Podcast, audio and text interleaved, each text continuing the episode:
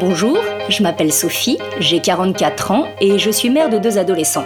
Souvent décontenancée, parfois même dépassée par les vagues émotionnelles qui me traversent durant cette période, je suis allée à la rencontre de parents d'adolescents pour connaître leurs ressentis et essayer de comprendre ce qui se joue durant ce temps pour chacun d'entre nous. Les fragments d'entretien dont je vous fais part ici m'ont intimement nourri et aidé pour continuer de faire face à cette longue période de transition. Bienvenue dans Parents d'adolescents, paroles et fragments, un podcast de Sophie Contexis. L'adolescence, ça dure de quand à quand? Eh bien, je sais pas, moi je dirais euh, pour Lino, mon dernier. Je dirais que ça a commencé il y a un an, un an et demi, et jusqu'à quand ça dure, je ne sais pas. On va voir quand ça... J'espère pas longtemps. Le téléphone portable, on avait tenu jusque-là, c'est-à-dire qu'il a été en sixième, cinquième sans téléphone. On, a, on lui a acheté un téléphone euh, pendant les grandes vacances, entre sa cinquième et sa quatrième. Et là, ça a accéléré les choses un peu aussi. Alors, il y a un, événement euh, physiologique peut-être? Ça a été la fin des poux. Donc, euh, l'entrée au collège, effectivement, les poux ont disparu de sa tête et donc de la mienne aussi. Euh, C'était une bonne nouvelle. Ça, c'est la première euh, prise de conscience euh, du changement autre que physiologique de ma fille. Et ensuite, physiquement, en termes de tenue vestimentaire, elle a laissé tomber la tenue burqa, c'est-à-dire intégralement couverte, main comprise, pour passer au mini short du jour au lendemain sans transition. C'est la sixième, cinquième. Pour Anna, c'est beaucoup son intérêt et son engagement euh, dans le féminisme. Et puis après, son activité au sein d'une association euh, euh, LGBT+. Moi, l'adolescence, je vois ça quand ça commence à devenir un peu plus compliqué et quand la relation devient un peu plus basée dans la, dans la discussion euh, plutôt que le transfert de connaissances dans un seul sens. Je trouve ça hyper caractéristique. En fait, ce qui m'a plus frappé euh, dans leur façon de grandir, c'était la superposition en fait des âges et le fait qu'ils pouvaient, euh, par certains côtés, avoir, euh, être, enfin, qu'on pouvait avoir un dialogue euh, avec eux où ils montraient qu'ils étaient hyper matures, et par d'autres côtés, ils avaient des gestes, des façons de faire, ou- etc., qui étaient très enfantines. Je- Je pense qu'il est rentré dans l'adolescence parce qu'il est devenu plus indépendant. À mes yeux, je pense qu'Émile est dedans. Je pense qu'à ses yeux, il n'est pas encore dedans. Je pense qu'il ne se considère pas encore comme adolescent. Adrien, je, me représente le, passage de l'enfance à l'adolescence par euh, deux moments. Euh, un moment où j'étais allée euh, l'accueillir à la fin d'un, d'une colo et où, comme tous les ans, je m'attendais à ce qu'il saute dans mes bras et qu'il soit très content. Et là, il m'a rapidement euh, embrassé et il est retourné voir ses copains de, colo. Et ensuite, c'était ma foi comme une sortie d'école habituelle. Il n'y avait pas de d'effusion. Euh, tout en étant très content. Et l'autre événement qui était encore plus marquant pour moi, c'est alors euh, je, je situe un peu dans l'année qui a suivi, l'année scolaire qui a suivi, donc sixième ou cinquième peut-être, où au téléphone, lorsque je, lui demande comment ça va, mon euh, il me répond ça va et toi? Et ce et toi m'a piqué un peu parce que j'ai, voilà, ça le hissait à, un- niveau de, de, dialogue qui, qui n'était pas celui de mère-enfant. C'était voilà, c'était une question qui à mon oreille était plus euh, voilà, était, euh, quelqu'un de plus âgé. Et je n'ai pas su, je ne savais pas si je devais le lui faire remarquer. Je dis, bah, écoute, non, tu me demandes pas, c'est moi qui te dis. J'ai trouvé ça très, je ne comprenais pas pourquoi j'avais envie de le dire. Et, en fait, je m'y suis accoutumée petit à petit, mais je l'ai accepté avec difficulté. Je n'en ai jamais vraiment parlé. Et voilà, le temps passant, il a, il a eu l'âge où ça, je trouvais tout à fait possible qu'il me le dise. le début de l'adolescence de Simon. Euh, je l'ai identifié à un moment euh, précis, c'est quand il a arrêté de jouer avec son petit frère. Je dirais que c'était euh, à la fin de sa cinquième, donc il avait 12 ans et demi. Alors il a, il a pas cessé de jouer euh, à plein de jeux euh, autres euh, avec son frère, mais à la fin de la cinquième, il a arrêté de jouer au Lego auquel il jouait quotidiennement le soir en rentrant de, du collège à faire des constructions avec lui et des scénarios. Et je dirais que c'est la fin de ce rituel en fait qui a vraiment marqué l'entrée dans une nouvelle période. L'année de CM2 d'Ilse est très très compliquée pour moi parce que C'était ma première année de CM2 en tant qu'enseignante et j'ai une classe tellement dure que je donnais tellement toute la journée. J'étais tellement une maman pour mes élèves que le soir, je n'avais qu'une envie le soir, c'était que les miens ils se couchaient. J'avais pas envie qu'ils me parlent, j'avais pas envie de leur parler, j'avais juste envie d'être, de me reposer. Et je sais que l'année de CM2 d'Ilso, je l'ai loupé. J'ai loupé scolairement, et encore, non, scolairement, des fois, on s'est pris la tête parce que je l'ai aidé à faire ses devoirs, mais j'ai surtout loupé dans, dans la vie de ma fille. j'ai vraiment un sentiment d'avoir raté une année, et des fois, je me dis, c'est aussi peut-être ce qui a enclenché un peu une séparation. Et après, tout de suite, c'est le collège. Et le collège, bah, ça y est, c'est pas fini, mais c'est encore autre chose la distance s'installe. Pour ma fille, c'était la rentrée au collège avec un peu plus de liberté, peut-être plus de devoirs aussi, plus de responsabilités. Et du coup, il y a eu une scission parce qu'elle dépendait plus de moi non plus pour rentrer de l'école. Elle devait faire ses devoirs presque toute seule. Alors ça s'est pas passé comme ça en vrai, mais sinon elle ne faisait pas. mais il y a eu une petite coupure en sixième et je pense que ça vient aussi du fait qu'on leur demande d'être indépendants à ce moment-là. Là, elle a vraiment envie d'être indépendante et de moins nous voir. Tu sens vraiment qu'elle a envie euh, de couper le cordon ombilical euh, de façon symbolique maintenant. Elle, elle est passée de, de l'enfance, euh, oh, mes parents chéris d'amour, mon, mon, papounet, etc., à une période où elle lève les yeux euh, au ciel euh, quand on lui parle, euh, elle soupire, elle souffle. Donc là, on, sent bien qu'on est, on tombé du piédestal.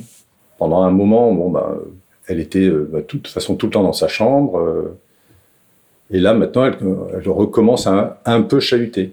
On chahutait beaucoup avant, et là, ça recommence un petit peu, gentiment.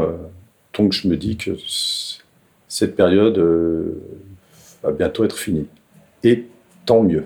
Alors peut-être que le début d'adolescence, euh, bah, le jour où, où ma fille m'a viré de son Instagram, me le dire, c'était une première mise à distance.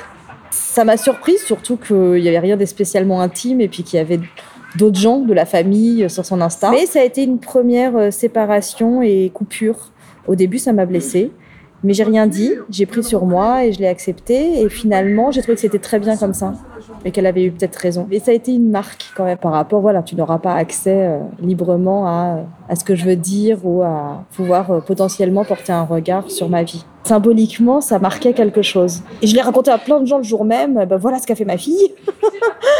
Mais en fait, euh, une fois que je l'ai intégré, euh, je préfère ne pas être sur son Insta. C'est ça. Voilà, il n'y a pas de, de souci en fait. Ma première fille, euh, je dirais qu'elle a été très très très tôt adolescente dans le sens à contester beaucoup, quand même assez pas rebelle, mais à vouloir montrer qu'elle existait par elle-même passé 10 ans à peu près, 11, 12.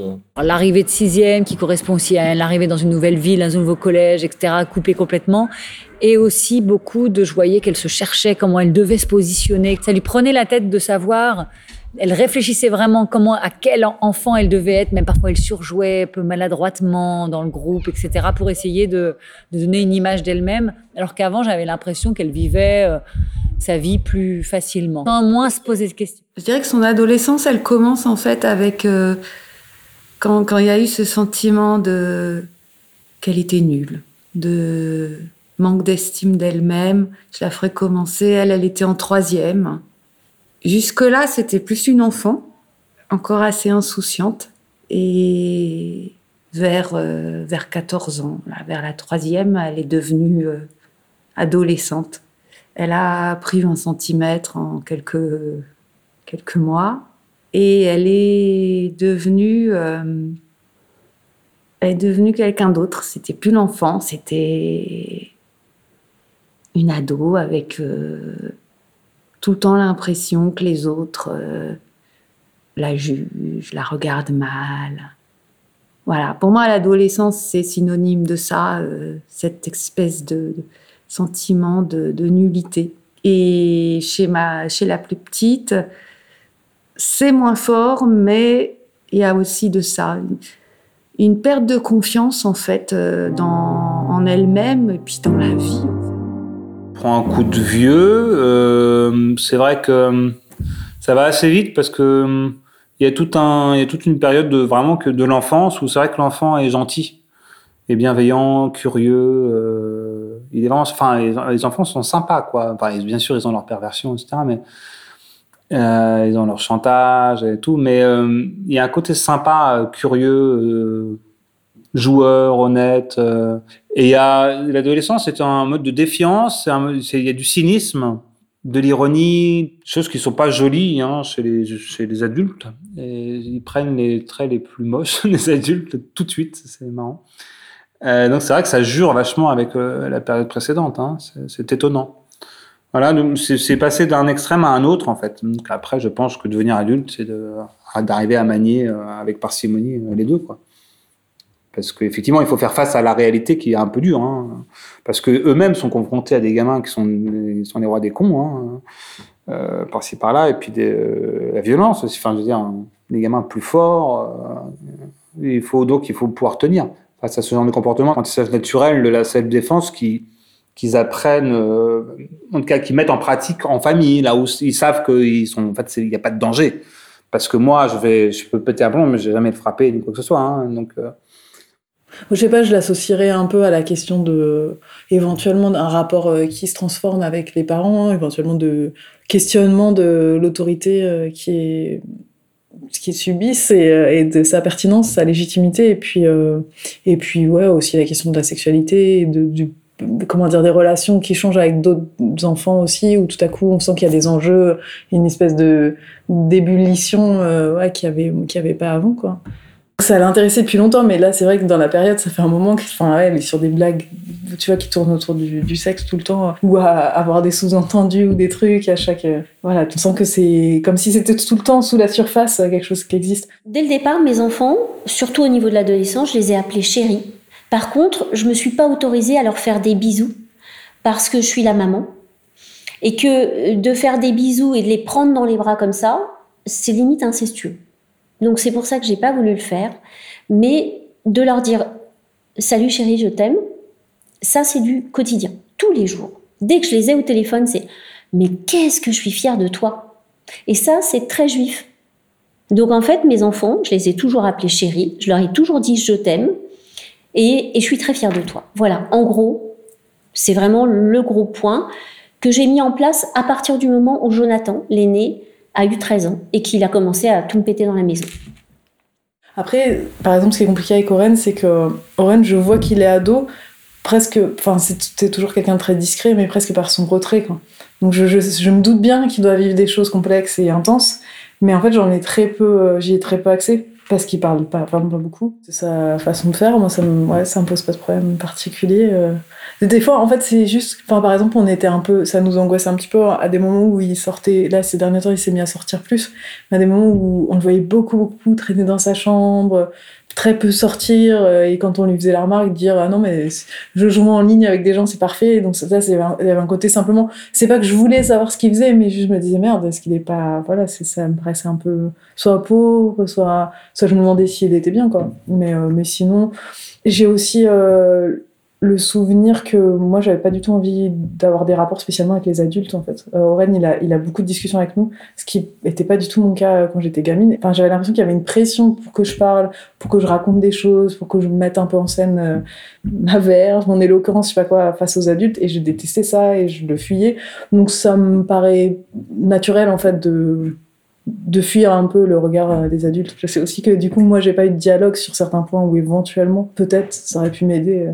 Euh, c'est surtout que c'était une enfant hyperactive et l'entrée au collège euh, bah, l'a transformée un petit peu en zombie girl. Elle consommait rien en fait. Euh, si, elle s'est tapée une cuite bêtement un soir et puis trois semaines après on a découvert un bout de pétard dans sa chambre et puis elle s'est tellement fait remonter les bretelles qu'elle a pu toucher à rien pendant des années, tu vois. Elle avait 14 ans. mais c'est surtout que oui, c'est devenue grande admiratrice de plafond et d'écoute de musique. Elle est rentrée dans un temps long qui n'a absolument rien à voir avec le temps environnant. Le temps de l'école, le temps de... Elle est devenue un peu légume, pas, pas, pas de motivation, pas d'ambition, euh, euh, de tension en fait. Euh, ça mange et ça dort en fait. Un animal, transformation corporelle, ça les épuise quoi. Donc ils mm-hmm. pensent qu'à manger et dormir. Quand l'adolescence a commencé à avancer, donc toujours ce, ce légume dormant, elle a commencé à dessiner. Donc, et puis petit à petit, elle reprend la parole prend l'usage de la parole. Là, elle est revenue en colère du Canada. Donc je crois qu'elle est en train de sortir de sa léthargie adolescente. Ça prend fin quand? On parlait, tu vois, d'indépendance, d'autonomie euh, au début pour le, pour, pour le début de l'adolescence. Et paradoxalement, j'ai presque envie de dire que la fin de l'adolescence, ça correspond aussi peut-être à une autonomie de, de l'adolescent vis-à-vis de ses parents. Ça peut être quitter euh, le foyer euh, familial, déjà. Pour moi, c'est quand les enfants partent de la maison. Bon, évidemment, pas s'ils ont 25-26 ans, ce qui peut arriver. Mais euh, il se trouve que là, leurs études respectives les mènent ailleurs qu'à Paris. Euh, et là, en septembre, ils ne seront plus à la maison. Donc pour moi, c'est ça. Et puis ça se fait. Alors quand je pense à ce chemin-là, j'en éprouve une grande joie en fait. J'aime beaucoup cette période, pas la période. quand ils font leur package vraiment à la maline, hein. je suis très contente du fait qu'ils vont vers ce qu'ils ont envie de faire. Mais je crois que j'aurai un moment quand même de blues, parce que quand on a toutes ces années, voilà, centré notre notre existence autour de la leur, euh, de nos enfants, et puis euh, c'est vrai que l'adolescence est prenante. Il faudra me réajuster. Je suis très contente de me dire ah je je vais me recentrer sur moi. Eux ils sont bien, moi je vais être bien, mais il y aura sans doute un moment de flottement et peut-être de chute. Je, je le crains. Mais pour le moment, je suis très contente. et à un moment, euh, ça a été difficile avec nous, euh, parce qu'il s'est mis à tout contester, tout argumenter. Et ça, c'est épuisant. Ça lui a duré une paire d'années. Et là, maintenant, il a 17 ans, bien, bientôt. Il est, pour moi, post-ado. C'est-à-dire qu'il y a déjà un peu une forme euh, de recul qu'il a gagné en maturité. Enfin, il argumente euh, toujours autant, mais au moins quand, euh, quand on lui dit certaines choses, il est capable de nous dire oui, là vous avez raison.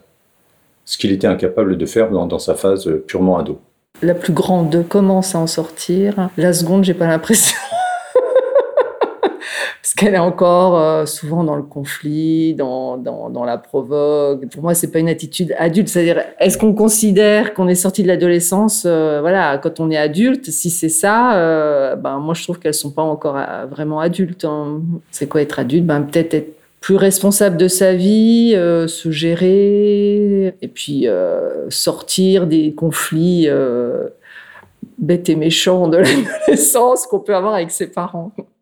Alors en ce moment, euh, je suis pas dans une période très optimiste et je me demande euh, combien de temps ça va pouvoir durer. Une adolescence en plus dans, dans un monde où que ce soit euh, le dérèglement climatique, le virus, où l'avenir est tellement incertain. Je sais pas combien de temps va durer ce mal-être adolescent, mais de mes filles qui s'enferme sur elle-même en fait, je crois par peur de ce monde dans lequel elle, euh, elle débarque. En sortant de l'enfance, elle se disent mais qu'est-ce que c'est que ça? Qu'est-ce que c'est que ce monde? Qu'est-ce que je vais qu'est-ce que je vais devenir là-dedans? Peut-être le moment où eux se sentiront euh, peut-être qu'un jour ils nous diront euh, ça y est, je me sens adulte. Peut-être que ce sont eux qui nous diront le moment où leur adolescence sera finie. Je sais pas, ou une certaine forme de stabilité entre leurs besoins de nous, plus besoin de nous leur façon d'être. Hein. Euh, je veux faire tout seul et en même temps je peux pas faire tout seul. je me rappelle encore à toi parce que je suis encore un enfant en fait. Euh, elle se sente bien dans son corps. Et puis bien en relation avec nous, dans le sens où elle nous trouvera ni trop étouffant, ni trop euh, présent. Une des caractéristiques hyper fortes de l'adolescence, euh, et ce pourquoi ça existe euh, dans nos cultures, c'est que tu as une espèce de décalage entre un moment où, je sais pas comment dire, tu voudrais et tu devrais t'affirmer, même par rapport aux autres, ou sexuellement aussi, etc. Et en même temps, tu es dans une dépendance très forte à tes parents, parce que matériellement, tu vis avec eux, et c'est eux qui, je sais pas comment dire, qui décident à quelle heure on dîne, ou, ou en tout cas, tout ça se négocie tout le temps, il y a une espèce de pression de vivre avec. Donc quand est-ce que ça s'arrête euh, bah Déjà, en tout cas, ça passe dans autre chose quand tout à coup on n'est plus dans la dépendance immédiate de ses parents, j'imagine. Moi, par exemple, ça va pas durer longtemps, mais je m'en souviens intensément. C'est le moment où tu as honte de tes parents, quoi. Ou tout à coup, parce qu'en en fait, tu as du mal à, avoir la séparation, justement. À partir du moment où tu te dis, bah, en fait, c'est pas toi, c'est tes parents, c'est pas toi, et ils peuvent être euh, ridicules ou même tu peux les critiquer sans que ça touche euh, trop directement, quoi. C'est pas ta vie, en fait, c'est la leur avoir son, son, libre arbitre, ne plus dépendre des idées de ses parents, euh, construire, euh, construire sa personnalité, ses idées. J'encourage en tout cas Émile à penser par lui-même et ne plus reproduire euh, les, les, idées euh, de, de, de, ses parents. C'est certainement comprendre certaines choses, certaines responsabilités, avoir un regard aussi sur ce qui s'est passé. Moi j'aime beaucoup quand mes enfants commentent justement les comportements qu'ils ont pu avoir quand ils étaient plus jeunes. Ben, ils n'ont plus du tout le même regard, ils sont beaucoup plus critiques, ils se, ils se demandent comment ils ont pu faire ça, Comment ils ont pu dire ça On se dit, bon, bah ça va, il y a un cap qui est passé. C'est vrai qu'aujourd'hui, je, quand je discute avec eux, je ne suis plus du tout dans la formation. Euh, on parle plus euh, d'adulte à adulte et pas de, de parents à enfants. Euh, je dirais que ça commence à se terminer, dans le sens où euh, on a des rapports adultes depuis 2-3 ans avec l'obtention du bac, je pense. Il y a toujours le, comportement un peu enfant et capricieux qui, qui, a du mal à disparaître. Quoi. Théoriquement, je pense que le passage à l'adulte, c'est quand on commence à avoir du recul par rapport à ce qu'on a vécu avec ses propres parents. Je pense que c'est le passage à adulte. Et après, si, euh, si on essaye de simplifier, je pense que c'est quand on commence à être euh, indépendant de ses parents euh, matériellement. En fait. Pour moi, c'est plutôt ça le passage à l'adulte. Sinon... Mais après, il y a des gens qui sont indépendants financièrement et qui n'ont toujours pas fait le, le bilan sur ce qui s'est passé avec leurs parents ou comment est-ce qu'ils ont vécu leur enfance. Et justement, après, il y a tout le problème des gens qui, qui en veulent encore beaucoup à leurs parents, parce qu'on en veut tous à nos parents, forcément, hein, qui en veulent encore beaucoup à leurs parents et qui finalement s'engagent avec un nouvel enfant qu'ils peuvent avoir et euh, avant de avant d'avoir fini. Euh... En fait, je pense qu'on est tous plus ou moins à faire ça, parce qu'en fait, finalement, c'est avoir des enfants qui nous aident à tourner la page sur ce qui s'est passé, peut-être aussi avec nos parents. Les moments de connexion, euh, avec Simon. Euh, ce sont des moments où on rit et où on est dans le jeu. Ouais, ça, ce sont des moments que j'apprécie beaucoup. Simon n'est pas un jeune homme qui, euh, qui a une grande propension à, à se raconter euh, intimement. Je suis pas une, grande pratiquante des jeux de, des jeux de société, mais les, quelques fois où on joue, je trouve que c'est un vrai moment de, euh, de légèreté et de partage euh, qui nous relie à quelque chose de je sais pas quelque chose de très fort en fait qui cimente le lien qui cimente la famille le fait d'être dans le jeu ensemble comme quelque chose qui traverse les, les, les, époques et les âges ouais quelque chose de, de une pratique atemporelle. Quoi. Je dirais qu'un autre moment de grande connexion pour moi, ce sont ces moments où on, on, on est en vadrouille en famille. Quand on part en vacances, euh, qu'on part en week-end ou qu'on part euh, visiter euh, un lieu euh, qu'on connaît pas, une région qu'on connaît pas. Euh, j'adore ces moments de, de reliance dans laquelle, dans lesquels ça nous met. On est tous en train de partager une expérience commune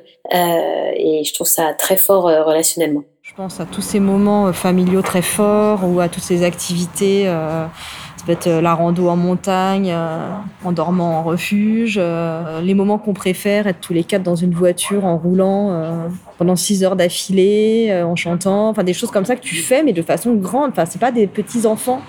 La bagnole, c'est le moment où tu penses que t'es pas connecté parce qu'à la fois chacun est dans sa bulle et en même temps c'est là où tu parles le plus. Et les filles adorent rouler surtout la nuit on adore partir en voiture. Elles nous, elles nous disent tout le temps, là, ce, que, ce dont j'ai envie, c'est d'être en voiture tous les quatre. Et quand tu roules, euh, tu peux à la fois ne pas te parler pendant une heure et être chacun dans ton truc, et en même temps, tu es tous ensemble dans un petit espace où il finit toujours par se passer des choses heureuses ou se dire des choses aussi. Quand je vais le chercher en voiture, c'est vrai que je, venais le chercher en métro, euh, mon fils. C'est vrai que bon, le métro, euh, alors c'est ok, c'est plus, euh, c'est plus écolo. souvent, des fois, j'avais pas eu depuis longtemps. Ça permettait pas une vraie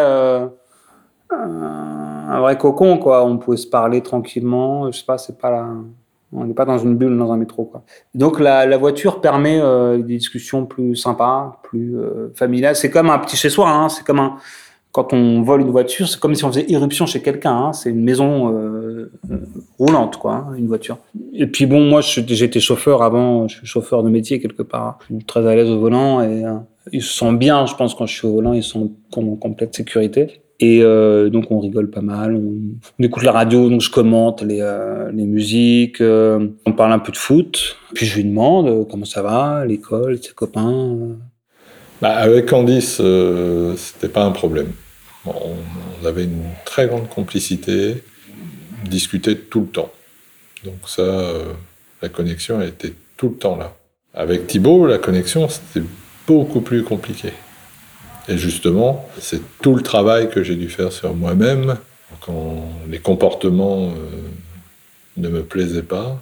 Il a quand même fait les 400 coups, à fuir la nuit, et moi l'attendant. Avec lui, c'était, je me forçais à garder la connexion. Mais c'est plus moi qui arrivais à travailler sur moi pour ne pas que tous les mauvais sentiments que je pouvais avoir euh, restent en moi. Donc à me dégager de tout ça, à toujours faire le premier pas, à, pardonner, à pas garder ça en mémoire.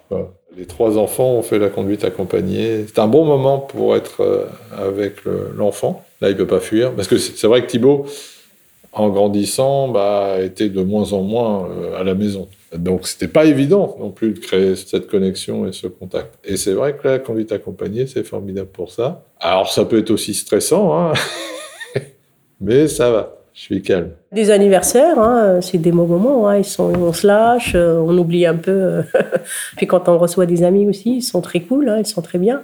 Mais oui, quand on va voir les grands-parents, puis pendant les vacances, ils sont un peu plus détendus, un peu plus cool. Donc c'est vrai que pendant les vacances, euh, c'est tout le monde lâche un peu prise et on est un peu plus détendu des deux côtés.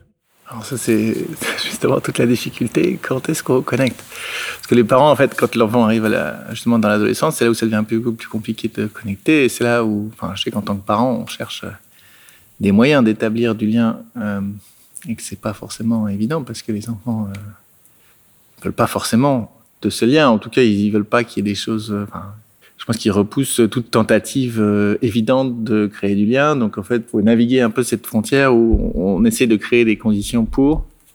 Et en même temps, il ne faut pas que ce soit trop évident parce que sinon, il y a un rejet total. Moi, moi je pense que c'est euh, quand je fais des choses avec eux. Euh, donc pour les deux, hein, que, ce, que, ce, soit ma fille ou mon garçon, c'est quand je fais des choses avec eux, justement parce que parce qu'on est en train de faire quelque chose, on oublie. En fait, les choses se font naturellement, que ce soit simplement marcher ou d'aller faire du sport, ou ouais, d'aller se baigner par exemple. Tous les week-ends, on fait une sortie en famille, donc ça se passe bien. Ils l'acceptent. C'est dans le calendrier. Hein. Ils savent de toute façon que le dimanche, c'est une sortie en famille.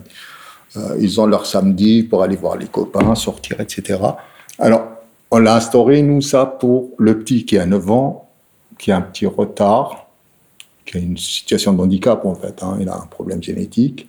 Et donc voilà, on a décidé que voilà, il faut qu'il soit entouré, il faut qu'on s'occupe de lui, y compris euh, la fratrie, qu'ils prennent leur responsabilité vis-à-vis de leurs frères aussi. Hein, il aime à la fois discuter, argumenter et souvent être en contradiction, et puis il aime bien aussi s'informer. Puis il connaît pas mal de choses à force d'éveiller les deux. Du coup, un, des lieux de rencontre, c'est quand tout à coup, éventuellement, c'est un peu suscité ou imposé par nous, du genre, ok, on dîne ensemble ce soir, mais on se retrouve à parler et, euh, à vraiment effectivement discuter avec lui, et ça, c'est chouette. Il a aussi euh, un humour que j'aime bien et que, j'aime bien aussi, notamment parce qu'il est quand même très différent du, du mien, et que que c'est rigolo, que, pour moi c'est assez expressif de sa, je sais pas comment dire, une espèce de posture existentielle qu'il est en train de, de, construire, enfin que ça fait un moment qu'il a d'ailleurs, une espèce de distance un peu amusée, ou je sais pas. En tout cas, distance, ça c'est sûr. Il est, il est chill, quoi. le troisième truc auquel je pensais, c'était euh, le fait que de temps en temps, euh, il va me faire écouter une, chanson. C'est souvent des trucs à texte d'ailleurs, et que à la fois ça me touche qu'il me fasse écouter une chanson, de même que ça me touche que parfois, euh, en fait, il, écoute des trucs un peu éclectiques, et de temps en temps, il écoute des choses du genre j'ai vu à un moment, il écoutait Le petit bal perdu de Bourville, que je lui ai fait écouter, tu vois, donc ça m'amuse que, que je pas que ça allait toucher, d'autant que c'est des chansons que j'aime bien. C'est rigolo parce que ça résonne sans que je sache trop, voilà, sur, quel plan ou, sans que je vraiment, mais c'est intéressant. Alors, Damien, c'est au moment des repas. Euh, et au moment, évidemment, des activités qu'on fait ensemble, principalement cinéma. Et c'est très, très, sympa parce que c'est de la parole libre, c'est des échanges, c'est ce qu'on pense, euh, à la fois du film qu'on a vu, de l'actualité, de ce qui se passe dans le monde, pourquoi, comment. Et puis il y a un échange euh, hyper important que j'ai privilégié avec lui, c'est les livres. Damien lit beaucoup. Et donc je peux euh, lire un bouquin et lui dire, bah tiens, dis-moi ce que t'en penses, moi j'ai lu ça, ça m'a beaucoup plu, etc. Euh, bah, les deux, ai fait regarder pas mal de films, mais Ayala, elle a un peu chopé ce truc-là, ce qui fait qu'elle se retrouve à piocher dans la, dans la DVD tech au hasard de ses, de ses ennuis. Donc j'ai vu la dernière fois, elle avait regardé Pierrot le Fou, euh, je rentre dans la pièce, elle est en train de regarder Roi et Reines de Desplechin, et, souvent elle demande qu'on regarde un film ensemble, ce que je trouve marrant aussi parce que c'est euh, éventuellement un temps que moi-même je m'autorise pas forcément à prendre. C'est comme si elle m'imposait de prendre le temps pour regarder avec elle. Bon, il y a tous ces dîners, je dois dire, parce que c'était quasi quotidien. euh, on discutait, après on se regardait une vidéo euh, ensemble, on- ou on écoute podcast, euh, des choses qu'on aime bien.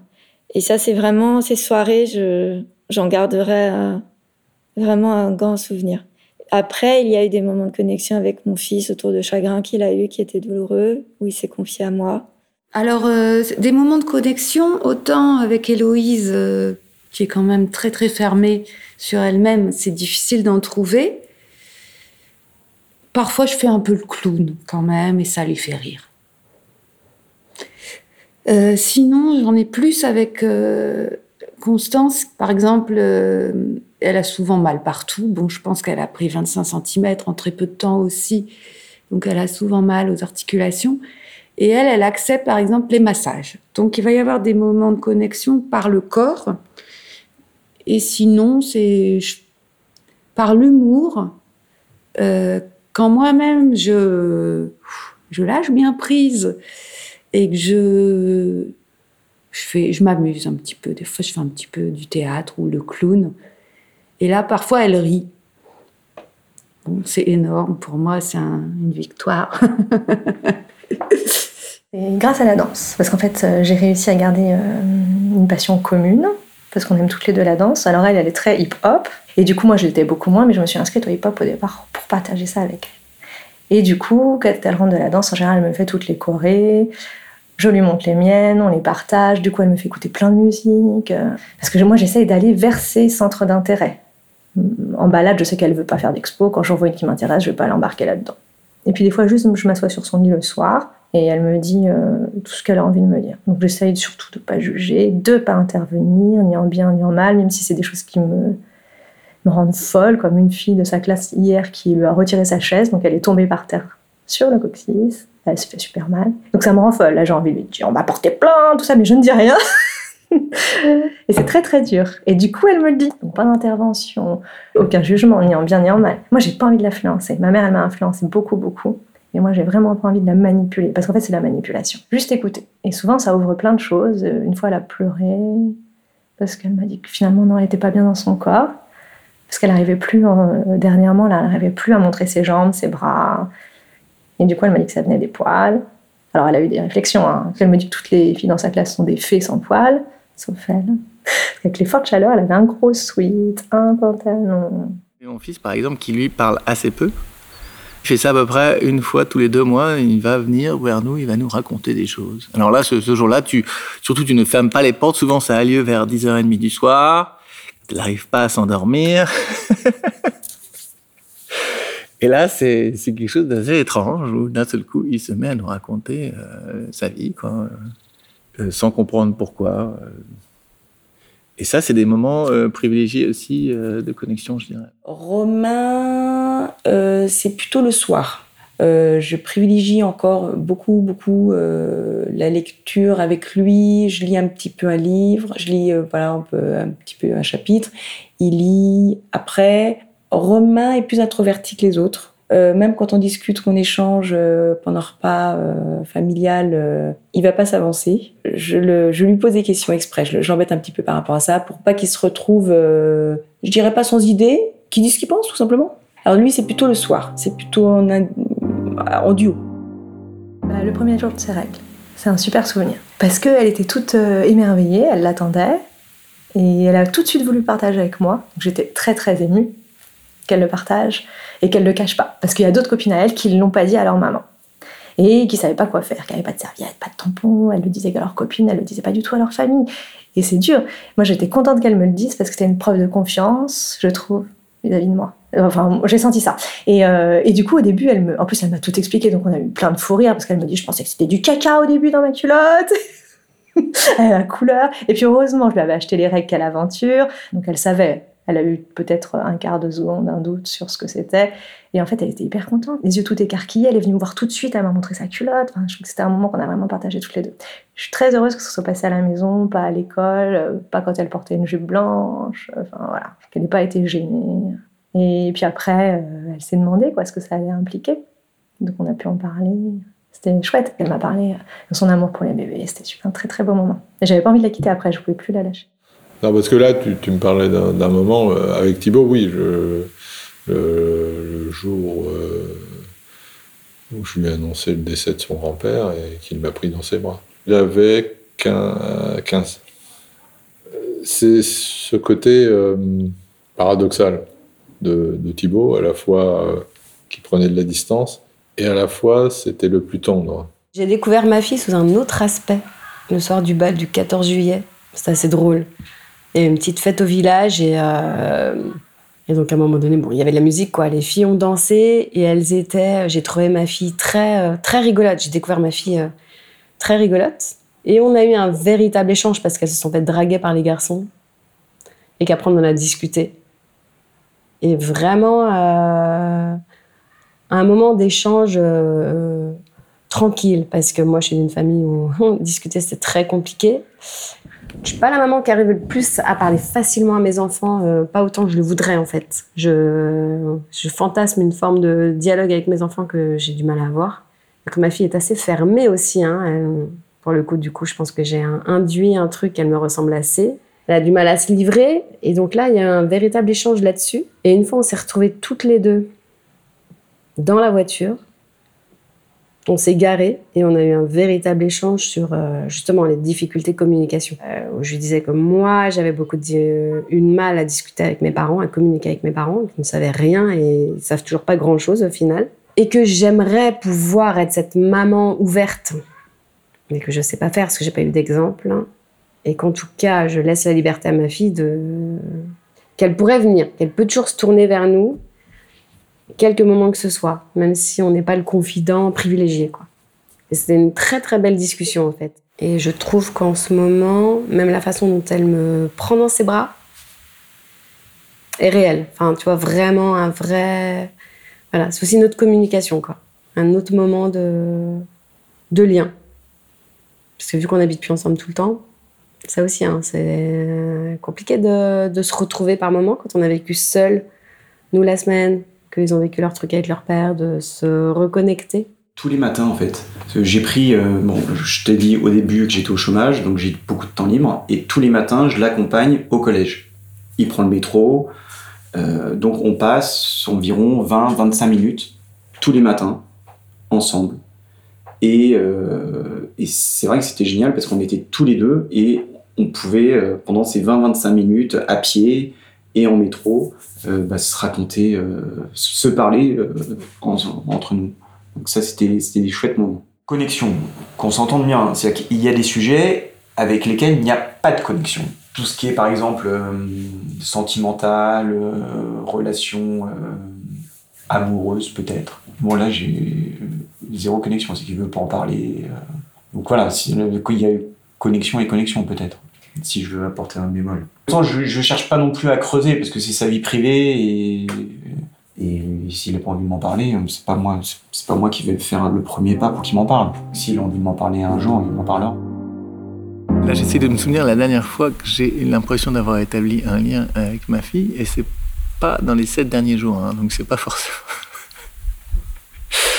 euh, c'est pas forcément euh, évident, mais. Euh, après, il y a beaucoup de choses qui sont importantes et qui sont pas forcément, entre guillemets, euh, connexion, euh, connexion 100% effectuée. Quoi. moment où on les aide d'ailleurs. Je pense que c'est ces moments où l'enfant vient demander de l'aide, c'est aussi des moments où finalement il va être, parce qu'il est en attente de, de, de, support et en fait il est plus facile c'est plus facile de connecter dans ces moments là quoi pour moi pour moi c'est d'ailleurs ce qui définit parfois euh, les, les, relations entre les gens les, tu sens que tu es proche de quelqu'un si tu penses enfin si tu peux demander de l'aide à cette personne j'ai un exemple avec ma fille euh, qui euh, récemment avait perdu son téléphone et avait besoin de mon aide pour pouvoir récupérer son téléphone alors après je pense qu'il y a des parents qui pourraient se dire c'est triste mais pourquoi pourquoi est-ce qu'on établit des connexions uniquement quand elle a besoin d'aide?